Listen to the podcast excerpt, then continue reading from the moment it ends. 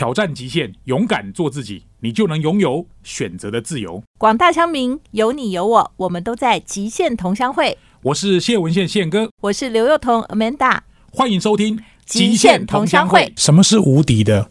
各位有没有想过，如果你要创业，什么是无敌的？是资金无敌呢？产品无敌呢？创意无敌呢？设计无敌呢？员工无敌呢？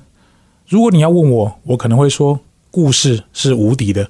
如果你有一个好的故事加注在这个产品上，或许整个商业模式会变得很不一样哦。今天就是两个非常精彩的创业故事，希望各位喜欢，马上来喽。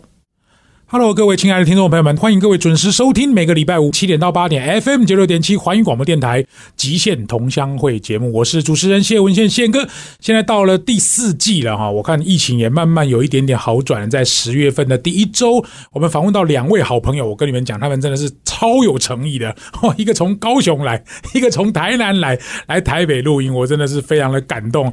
对于我们之间的缘分，我也很难一时半刻说出来。不过，我觉得只要是好的故事，好。的励志的内容，我都很愿意跟大家分享。首先，我们要介绍的第一位是段泰国虾的二代啊，段婉金。Hello，大家好，我是虾虾虾公主。好，虾虾虾公主，反正她的代号就是很多跟虾有关的啊。第二位是状元李石木鱼的加盟连锁店的创办人李庄俊。大家好，我是庄园里私募语的光头老板。哈，光头老板，好，李庄君。因为各位如果看我们的官网看照片，你就知道他的这个头发是非常具有这个辨识度哈。好，我先请两位提提，因为我们的缘分是从一个课程先开始。那我想问，这个做虾的事业，这个怎么会跟演讲有关呢？然后还上了什么知识型网红的课程？我想请夏夏跟大家分享一下好吗？好，我一刚开始跟宪哥认识，其实是从宪哥的高阶班，就是知识型网红开始。然后我一刚开始踏入县府预创的时候，我真的不知道会这么的艰辛，我只能说艰辛来形容，因为里面都是非常多医师啊、营养师啊、药师这些很会读书的师字辈们哈。但是我想从这个滑铁卢的经验里面发现，在知识型网红并没有准备的很充分。那这些师字辈的人是可以有很好的名次，或者是很好的展现，原因在于他们除了聪明之外还很努力。那其实我是被推坑来上这个知识型网红，因为我自己本身有在拍 YouTube，所以我希望透过一个比较完善的学程，然后可以精进我的 YouTube。所以是先从知识型网红开始，但发现哎成绩 不如预期，所以我就再回头。去开始训练自己说故事的能力，那我就再度踏入了这个县府的课程，就是说出影响力，大概是这样。后来在专业简报里大放异彩，因为我后来发现我是逻辑人，我不太会说故事，就是带感情的东西好像比较欠缺，但是条理分明的东西我好像比较擅长。哦，对，所以你等于是在第三个课程专业简报里才大放异彩嘛？对，可能我在专简比较有一些天分之外，也有可能是我比较抓到这个练习的重点跟精髓，所以是知识型网红，然后说出好了一些，然后专简就是前三名，三折功而成两亿。对对对对，不像某些律师，就是 可以一次就命中目标，对对，得到很多冠军这样。哎，那你自己弄这个就已经够辛苦，结果你还推坑你朋友来啊？因为我觉得好的故事必须要有一些很棒的平台去做发声，所以我就推坑光头老板来一起说故事。那你跟光头老板是怎么认识？我跟光头老板是我们参加这个 BNI 认识的，然后因为在 BNI 的过程中，我听到庄俊哥的故事，然后其实我第一次跟他接触，我听到这个星星帮的故事，等一下可以请他分享，我就其实蛮感动的。我在他前面装坚强，然后我当天就送了我的书。书柜上的《说出影响力》这本书送给庄俊哥，然后我跟他说：“宪哥开班，你一定要来上，因为你的故事太值得一支麦克风加上信念了。”嗯，对，所以庄俊哥在之后开班的时候，他们立马报名。这样，那我问一个，事因为待会可能就会先 Q 到庄俊。好，哎，我问一下，你那一天因为坐在台下看了光头老板的演讲嘛？哈，对，谈谈你身为观众的心情，或者是朋友的心情，好吗？我其实蛮忐忑的，因为庄俊哥是比较接地气仔的，然后他其实很会讲台语，嗯，然后他在赛前一直跟我说，到底要讲台语好还是国语好？我就说你就放轻松自然，我们就是这种已经。比完赛就讲一些风凉话的人，就是刚才一直说放轻松什么的。好，那我不知道庄俊哥最后的决定，但是当天。上场的时候，他是国台语混杂，而且他是非常有条理，而且形容非常多画面，嗯，什么小孩的哭声、震耳欲聋，然后窗户等等，我觉得那是很有故事感的，所以我其实非常非常的惊艳，所以立马给他五分这样。好，刚刚你那个段婉君虾虾讲的你这么好，来庄俊谈谈你上这个说书讲你个人的心路历程好不好？应该是当初夏夏在推坑我这个时候，嗯，其实我跟我老婆讲说，该当卖戏啊，哎呀，这个好像我还要背稿，就是一脸紧张啊，嗯，哎呀，反正那天也好像是喝醉酒。你说哪一天喝醉？我要我要报名那一天，那天喝醉酒，对，就啊起气也饿啊，起气也就刷卡刷下去，对对对，然后报了之后，其实我们才第一天上来演练的时候。哎，我觉得这不啥啊，嗯啊，做功课反正就写一写啊。其实写完，因为我们距离第一次上课到演练有一个月嘛。对对，我每个礼拜都在写稿。嗯，我妈妈、我老婆都觉得你俩结骨烂哈，一起笑哎。对啊，我有家新店在装潢，装潢师傅在那边钉东西，我还在那边写稿，中毒很深。是啊，结果我就一直改，一直改啊，然后我就一直练，然后练到最后。其实，在前一天，嗯，我不爱播呀，啊，哎，我就反正这是我的故事嘛，对，那我就轻松，对，我就轻松把它讲出来，嗯，只是就套用的宪哥他很多在第一堂课的那些公式，嗯，其实我就把这些公式给套进去，然后把那个画面感啊，然后那五感，嗯，都把它做出来，哎，就觉得我在讲话变得有条理一点，嗯嗯，对，啊，其实要来上这个课也是说。未来要帮星星帮做一些事情，势必一定要去影响一些人嘛。嗯。然后第一个打动的就是麦克风再加信念，你是可以影响到人的嘛。对。啊，那这样凭我自己的力量要来帮忙这些星星帮，可能不够力量。是。所以真的就是硬着头皮 上的宪哥的 这个说出影响。我问一个问题啊，有一点尴尬，有点冒昧，你尝试回答。你那天听到你拿到这个名次，你的想法是什么？因为。说实在，要能够在县府的课程进到前面二分之一是很难的事情哦，而且在你后面的还有很多很精彩的故事，每一个都很精彩。你觉得这个名次你满意吗？非常满意啊！嗯，我本来在我的 FB 哈要抛一些，然后我最近还在写，还没抛，还没抛。对，我要说，我上学这么久。读书这么久都没有拿过奖状，连我儿子他也拿到市长奖，拿到什么奖我都没有。我第一次拿到第八名，哇！在场还那么多厉害的人，嗯嗯，真的啊，他的故事比我们精彩多，他公司比我们大多了，嗯。然后我真的有这个殊荣可以拿到这个奖，我拿到奖，我马上拨电话给我老婆，给我妈妈，在我们群主说，我得奖啊嘞！你知道吗？那一天哈，说实在，我在上洗手间的时候，后来夏夏走出来，他说：“宪哥，这个。”光头老板的故事，星星帮一定要让更多人知道。他只讲这句话开头而已哦，后面都没接。我说你们两个来上广播有没有空？我只是怕说你们从高雄、台南来有一点远，对你们比较不好意思。他马上二话不说就答应了。所以我要讲的一件事情就是，你只要把故事说出来，有很多事情你根本想都想不到的东西就会出现。其实我的感觉就是这样。我相信庄俊大概没想到说，今天这么短三五天之内，你就再见到我第二次。好，这个故事我们待会留在后面再来讲。休息一下，不要走开，更精彩的第二段马上回来。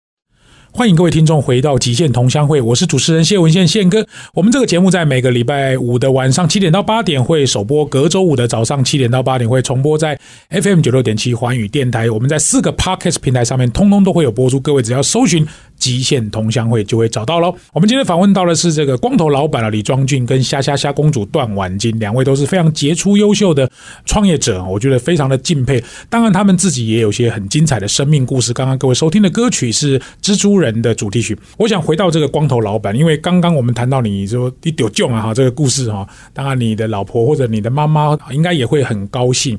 当然，或许各位听众就不知道你到底讲了什么故事，可不可以跟我们听众讲一些你自己人生故事很特别的地方，跟大家分享呢？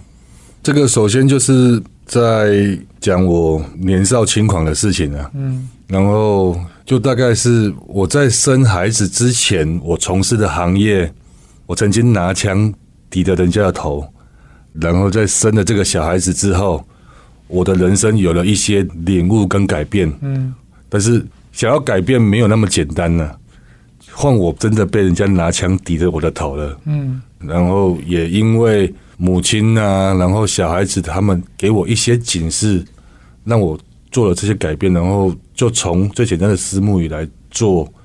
然后想要帮助更多像我的小孩子，他这种呃比较弱势的小孩子的这种家庭，是好，这个故事其实有一个非常重要的起始点，就是你从结婚之后哈，当然你过去年少轻狂做过那些什么勾当啊，你自己啊讲过了，我暂时就不说，反正你有一龙溜连的生活，大概就这样一句话带过。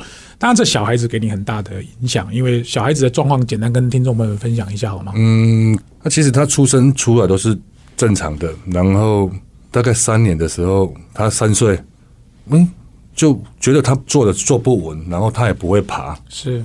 对，然后他就每天到晚上就一直大哭，啊，那种哭声是很大声的在哭。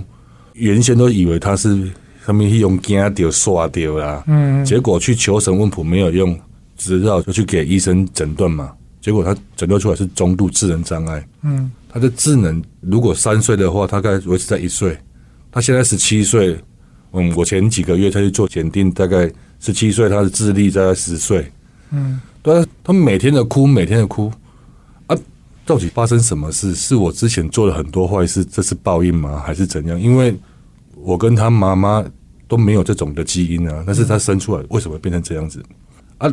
结果让他变成这样子之后，想说我也跟他妈妈离婚了，嗯，啊，离婚了，就我自己来照顾这个小孩子啊。而照顾这个小孩子，我慢慢的、慢慢的去认识他之后，哎，我好像要陪着这个小孩子一起走过，然后因因为之前没有一技之长嘛，就 你的专长就是讨债这样。对啊，啊，啊，就反而想要说，嗯，就真的就像宪哥讲的，就只会讨债啊。嗯，那、当初我的爷爷跟我爸爸他们是在做养鸡场，嗯，要卖鸡蛋，然后当初就想要去卖鸡蛋，然后也因为以前的养鸡哈都是一直打抗生素啊，然后生病就一直打针嘛，啊，我就不要，我就用水果酵素让这些鸡子吃。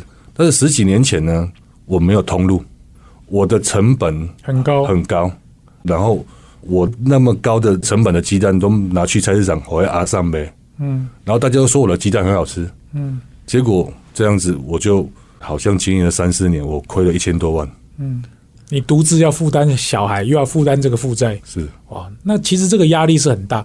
大家听众可能看不到这个光头老板的样子，他其实就是一个很粗壮的男生啊。我光想到你要去带一个这样的小孩，然后在负债的过程肯定是很辛苦。这段过程怎么样走出难关？你甚至可能还有想过一些不好的念头，又让你回到这个正常轨道。最大的力量又是什么呢？其实是我母亲，因为她很辛苦啊，嗯，因为我爸爸他从小就没有在管我们，就是我母亲一个人带大我们，然后我就很想要，其实对这叛逆的时阵的一点小功没有好我妈妈，嗯，我发现你讲台语比较溜，你就讲台语吧，我们听众都听得懂。然后嗯。就一点小要友好我妈妈，但是就怎么就做不到他想要的，对对，对啊，反正你要钱我就给你钱嘛。结果他不是要钱啊，他是想要这个小孩子啊啊！以前哦，男阿公阿林健一弄摇头，他也不想再说我啦。嗯嗯。直到我发生了这些事情，我妈妈跟我讲，你这个囡仔就需要你诶，然后这个家庭就需要你诶。嗯。我说啊，哦，原来恁爱的不是钱，恁爱的是这个家庭啊。嗯嗯所以就刚好去盘了一间那个私募鱼店。所以私募鱼是这里时候才接触到，就对了，是啊，我以前真的对餐饮一窍不通啊，一窍不通。嗯对，到现在我也只会煮私募鱼跟肉燥饭，对我连炒个高丽菜都不会你会经营就好了啦。对 好，那后来你是这样子才还债的，对不对？对，开始还债。那妈妈给你的力量就很大啦。对，然后再看到小孩子，其实小孩子他以前晚上都要跟我睡觉，嗯，这种小孩子他是极度没有安全感，嗯嗯，不管再怎么忙，还是到忙到两点三点，有的时候我去帮忙机场，就是打工做那个鸡粪嘛，啊，有时候要整理要用到两点三点，回来我回来，你看到这个小孩子一起怎么样翻来覆去，嗯，结果我回来了，躺下去躺下去，他就睡着了。睡着了。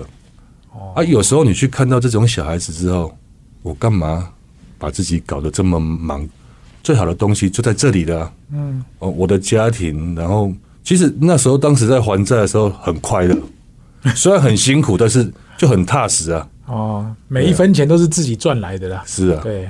好，那我觉得张安有很多转变，孩子可能是一个对你来说。一开始看起来是负担，说不定最后就是一个甜蜜的负担。妈妈是一个啰嗦的角色，可是妈妈到最后反而是指引你的明灯。通过广播，想不想跟妈妈说一些话呢？我妈妈今年六十五岁，嗯，其实她现在什么都不缺，嗯，我真的想送给她说：妈，你做辛苦，你会当好好啊过退休的生活，后边我来接起来。虽然我一直在讲这件事情，嗯，然后他还是很不放心我。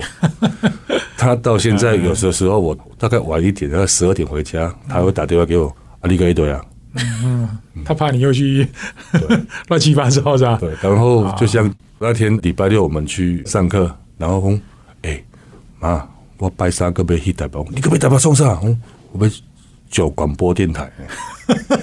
哦，好，可以拿我跟你的合照给他看一下。哦，上电台，我们收听率很高哦。好，哎，那我问一下，你现在有几间店啊？在台南吗？我现在有四家店，四家店在台南、高雄也有。好，那妈妈对于你现在有这个私募鱼的规模，她的看法是什么？她在我面前都表现的说：“啊，你的卖下甜啦，安诺啦。”然后跟他朋友中，我们今天可不可以开店嘛？呢？啊，就超配啊！就是以我为荣。以前哦，都觉得摩羯的好声啊，嗯嗯，但是现在就好像以我为荣啊，嗯嗯。然后他看我这样，有的时候就去高雄店啊，然后又去什么店这样子。你给他卖啊甜，你让老瓜洗跟好零件哦，嗯，对，父母亲我想都是这样。好，刚刚夏夏讲到那个星星帮，可以简单跟大家分享一下星星帮是什么样的构想吗？好。关于这个星星帮，其实也是我在开这个状元里私募鱼店的发想啊。嗯，因为我看到了很多这些小朋友的家长，嗯嗯，他为了要养这些小孩子，他如果是双亲家庭的话，他只能一个人去赚钱。嗯，因为这种小孩子，父母亲常常会被叫到学校去，嗯，处理这些小孩子。嗯嗯，啊，我就想到我嘛，嗯，我自己当老板，我叫我的员工去上班，然后我常被叫去学校。那我就可以很自由的去，然后也能让这些小孩子过比较好的生活。他们就可以学才艺啊，学什么，甚至去做一些医疗行为。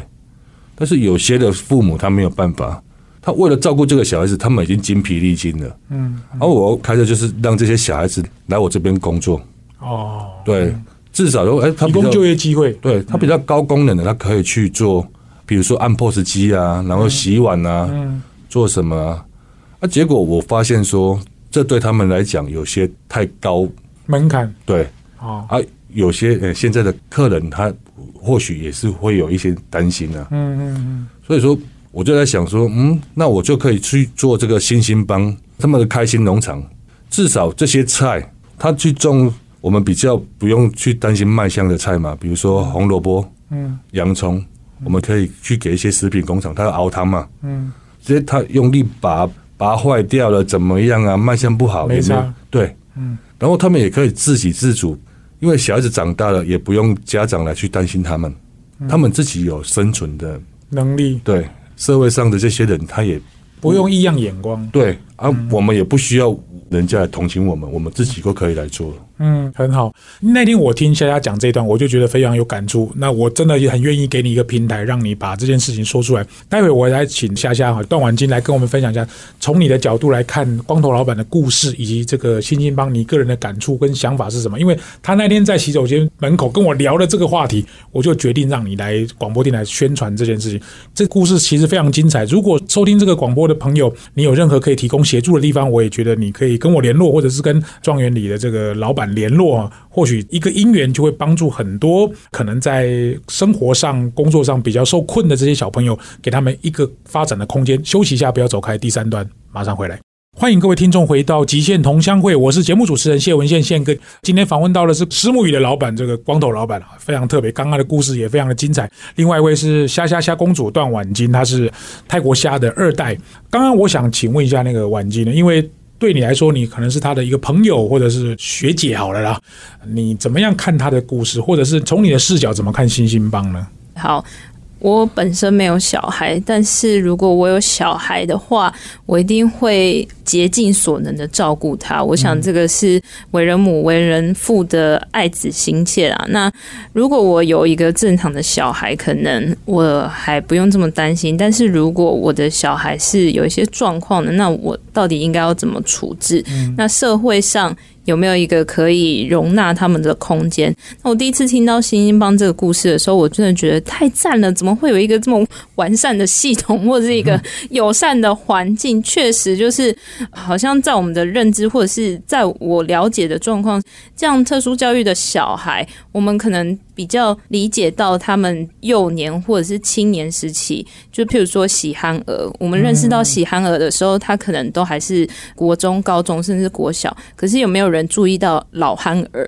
他们的寿命还在的时候，他们到底要怎么在社会上生存？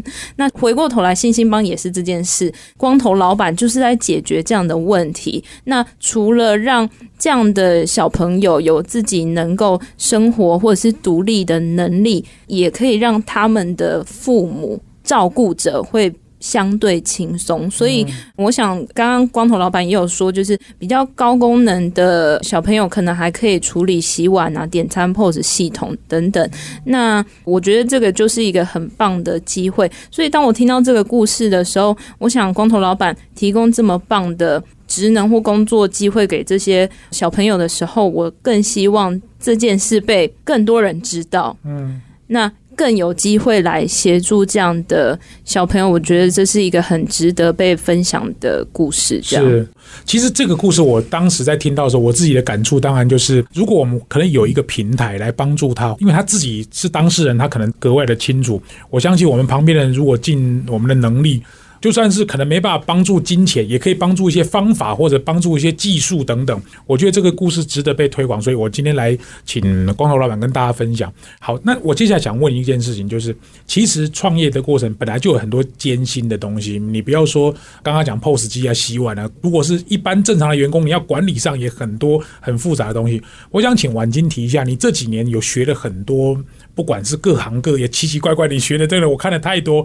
你觉得有没有一些东西是你从真正开始接这个企业之后，比较划时代或者很特殊的一些技能，帮助你把企业转型成功？有没有这样的经验跟大家分享一下好吗？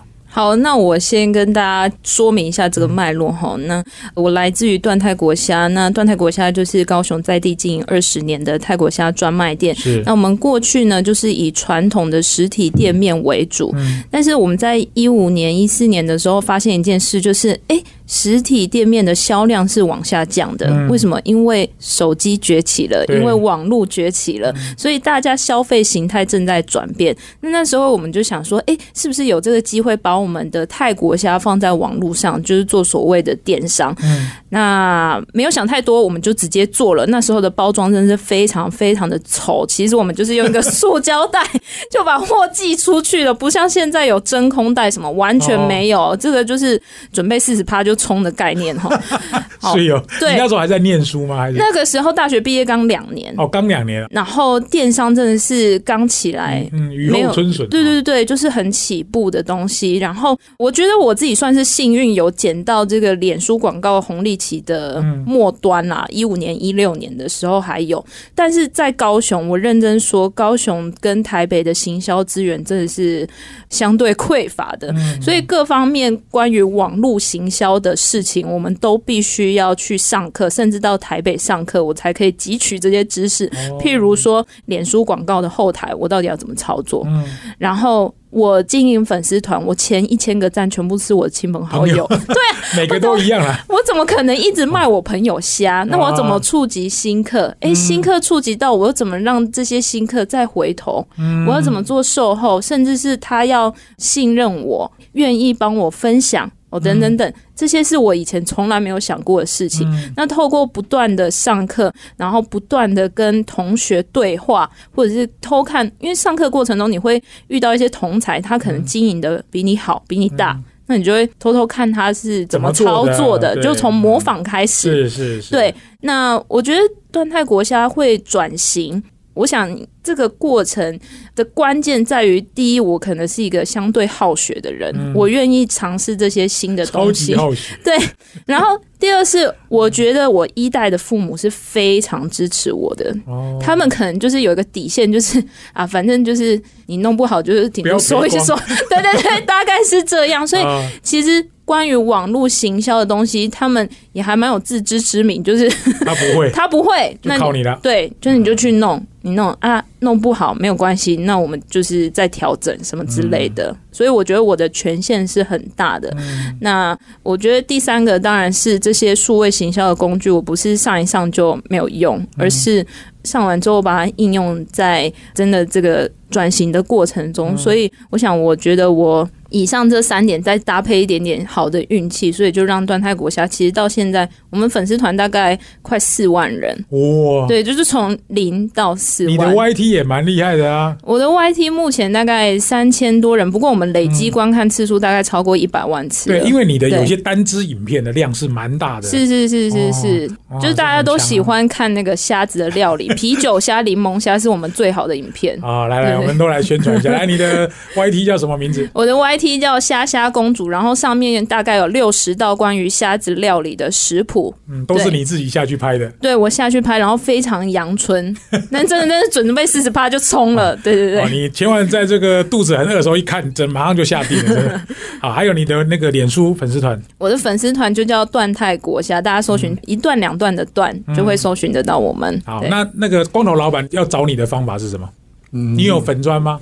我即将要建立一个粉砖哦上你的课完之后，我就，我又没有在教这个。但是我就想说，哎、应该用我自己来做一个品牌来讲一对个故事，对，真的。对啊，顺便把那个信心帮的那个概念都带进去，这样子。好，那讲一下你四家店在台南什么地方来？我的虱目鱼是那个状元里虱目鱼，嗯，啊，搜寻状元里虱目鱼就可以搜寻。状元里虱目鱼。对，然后我的店有在善化、永康，然后还有那个南区，还有一家在那个高雄凤山。哦，好，我下个礼拜就要去三化，可是我要去南科里面，那个距离南科应该蛮远的吧？很近，很近啊、五分钟就到了。我真的，好好好，我来想一下，规划一下行程。不过我整天的行程，我看看怎么样跟你联络一下，看能不能去那边看看你到底店里长得什么样子。好，哎，我现在问一下那个虾虾，因为在这段时间我们可能互动也比较多。那你从学姐的角度来看这个李庄俊啊，就是讲了这个故事之后，你会给他什么建议？比如说他这个品牌的故事可以用什么样的方法？或者是你从你的角度，或者是 BNI 的角度，你怎么互相去看这个事业呢？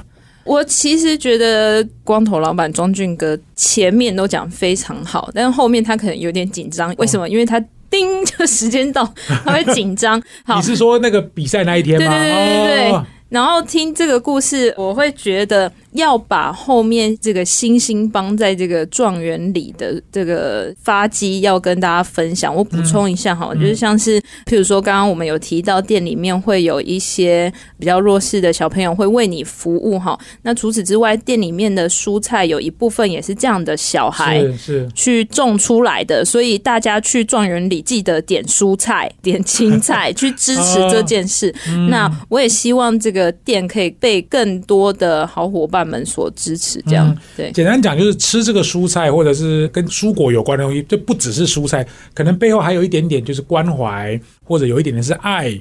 可能有一点点是支持这样的朋友，或许就像我们很多人在中秋节的时候会去订什么喜憨儿的什么月饼啊、饼干，那个道理其实是一样的嘛。对。那我想问一下，因为光头老板应该也在 BNI 里面嘛，是那你在 BNI 里面有学到什么东西，或者是有获得什么样的东西，跟你原来的期望有类似吗？我刚加入 BNI 的时候，其实我真的是去学东西啊。嗯啊，学东西就是它有一个所谓的红绿灯制度。嗯，因为我才刚当老板嘛，我也学习怎么当老板。嗯，结果因为一下子来了三四家店，不知道怎么去管理这些员工。嗯啊，就有去上课嘛，然后老师说 KPI，哦什么是 KPI 啊？嗯啊，结果去上了 BNI 之后，就发现了。那他有这个红绿灯制，然后大家就是互相引荐生意给互相，嗯，但是我们一定要把我们做的比较好一点，我们才能来引荐彼对此的，对对对，对，啊，就在这边学到了很多的东西。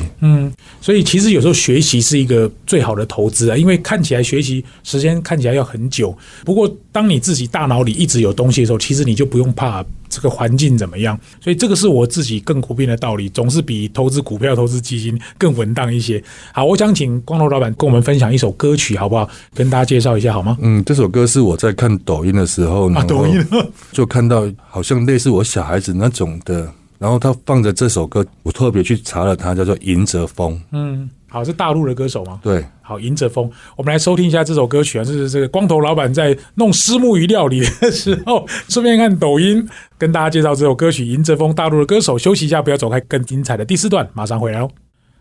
欢迎各位听众回到极限同乡会，我是主持人谢文宪宪哥。今天访问到的是两位杰出的优秀创业者，都是从南部来的哦。今天其实非常的开心，有机会去南部走走的时候，可以看看网络上其实就可以搜寻得到段泰国虾跟状元李思木鱼哦。今天两位老板，光头老板跟虾虾老板啊，我想问一下光头老板，因为创业到现在，可能你的。儿子啦，或者是你的妈妈，可能也鼓励你很多。当然，我知道你自己的婚姻上有一些你自己的选择。不过，事业能够到现在有四家店，也不是一件容易的事情。经营到这里，总是有一些你想感谢的人，想想跟谁说说话吗？首先当然是跟我现任的老婆嘛，嗯，因为当初没有她，就没有现在所谓的状元里的 SOP。嗯其实这个 SOP 也是他常说是被我骂出来的啦。啊，谁骂谁啊？我骂他，对我因为就是以前的小吃，就是我就做习惯了嘛，就手这样子，就大概抓一个对，就抓一个大概子嘛。然后他学了之后，今天我就你俩用家借哈，明天他又照这样用，你俩用家贼啊，他就哭了嘛。啊，对啊，一下多一下少，对不对？嗯你可以告诉我一个标准吗？好，那我们就来建设一个 SOP 吧。就比如说鹅啊要多少啦，饭用多少啊，都有用一个比例啊，嗯下去做。嗯啊，也因为这样子，所以说我才有这么大胆的想法，就我们来开连锁店。嗯，因为把最困难都变成最简单的嘛。对，照表超课。是嗯也在把这个完成之后，其实我妈妈当初是反对我出去开店的。嗯，你讲你买个母啊，你点没处的，和，你买个处理母，不要这几千万好你母啊。对啊，也是他跟我母亲说，好一边，已经买个笑人，嗯你好一边，最好去打。嗯哎啊，就这样子，然后我妹妹啦，我妈妈还有我老婆，就是他们三个就在我后面一直支撑着，对然后我儿子就是我刚刚点的那首歌《迎着风》，其实他们四个哈，就是带领我要去走的，然后带领他们去走向比较好的我想要的那个地方。嗯嗯，对，我听了你的故事之后，说真的，我也觉得也不能就一天到晚这样搂榴莲，也是要有一自己稳定的生活，因为你总是有老婆小孩，不是说开玩笑一个人吃饱全家就饱啊。这个故事我觉得非常的动人。好，我接下来问一下霞霞，因为你是二代嘛，你前面还有你爸爸妈妈，当然他们创一个很好的基础给你，有没有什么话想对他们说呢？好，我觉得我爸妈真的是支持我在这个段泰国虾的转型上面非常非常重要的人哈。我们段泰国虾转型成网络电商这件事，其实我那时候是拼了一口气。嗯为什么？因为我们过去做传统产业，我们同行之间是每天都会碰面的。我不想要让我爸妈被同行背地里说：“嘿，端云怎么跟他做网络做不起来啊？”因为过去没有人在吃冷冻的泰国虾，哦，从我们现在开始做。所以我那时候在经营粉丝团的时候，常常会被不知道的人攻击，在粉丝团的贴文下面直接留言：“啊、你是白痴哦，冷冻泰国虾怎么可以吃？这样吃起来是会落晒啊，什么 非常直接哦。”那些我全部都截图，这样 我都记忆这些事情哈。